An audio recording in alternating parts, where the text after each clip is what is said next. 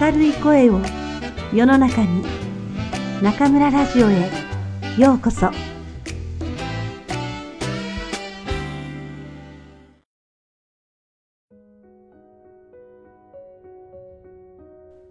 听众朋友们，晚上好，欢迎收听中村电台。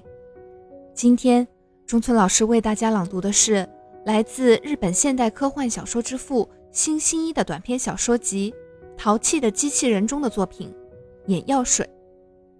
有个男人发明了一种能识别坏人的神奇眼药水，滴了这个眼药水，坏人的脸看起来就是紫色。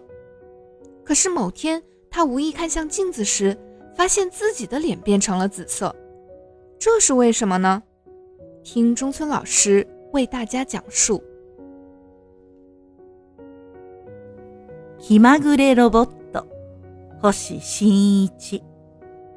目薬。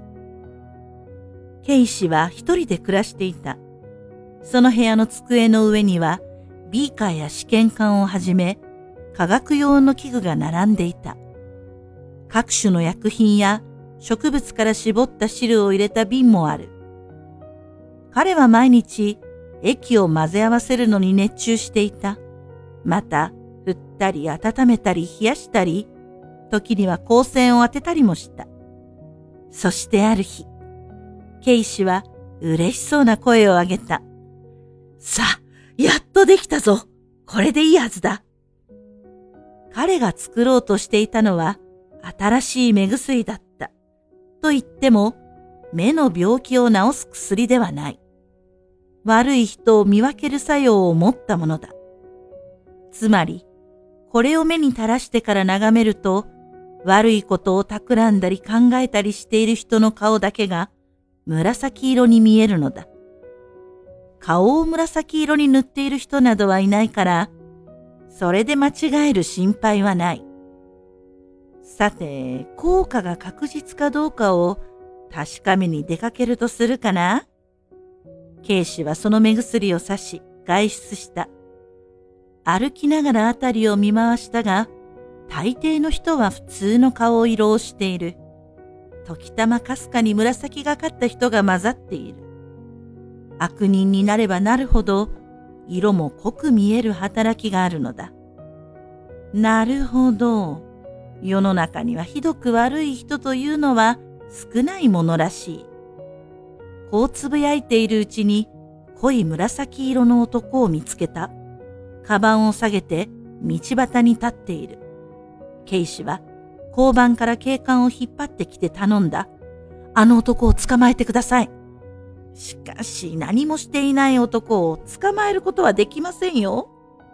と変な顔をする警官を警視はせき立てた。その責任は私が負います。早く早く。警官は不思議がりながらもその男のそばに近づき話しかけようとした。もしもし？その途端、男は慌てて逃げようとしたが、たちまち捕まってしまった。カバンを開けさせてみると、中にはアクセサリーなど大量の金製品があった。それを調べた警官は目を丸くし、警視に言った。これらの品は、この間貴金属店から強盗が奪っていった品でした。おかげで犯人を捕まえることができました。店からは品物を取り戻したお礼が出るでしょう。しかし、この男が犯人らしいとよくわかりましたね。なぜですか？いや、素振りが怪しかったからですよ。ケイシは理由を秘密にし、いい加減な答えをした。しかし、内心は大喜びだった。発明した目薬の作用もこれではっきりしたわけだ。また、たくさんのお礼ももらえるらしい。いい商売になりそうだ。これを繰り返せば、お金も儲かることになる。こう考えながら、ケイシは自分の部屋に帰ってきた。そして、何気なく鏡を覗いて、首をかしげた。なんと、そこに映っている自分の顔が、紫色をしているではないか。こんなはずはない。私が悪人であるわけがない。泥棒も捕まえたのだ。どういうわけだろう。ケイシはしばらく考えていたが、作った薬を皆惜しげもなく捨ててしまった。きっと薬の作用が狂っていたからだろう。さっき泥棒を捕まえたのはただの偶然だったに違いない。しかし、この薬の効き目はやはり確かだったのだ。このような発明はすぐに発表して世の中の役に立てるべきものだ。それを自分だけの秘密にしておこうというのは決していい心がけとは言えない。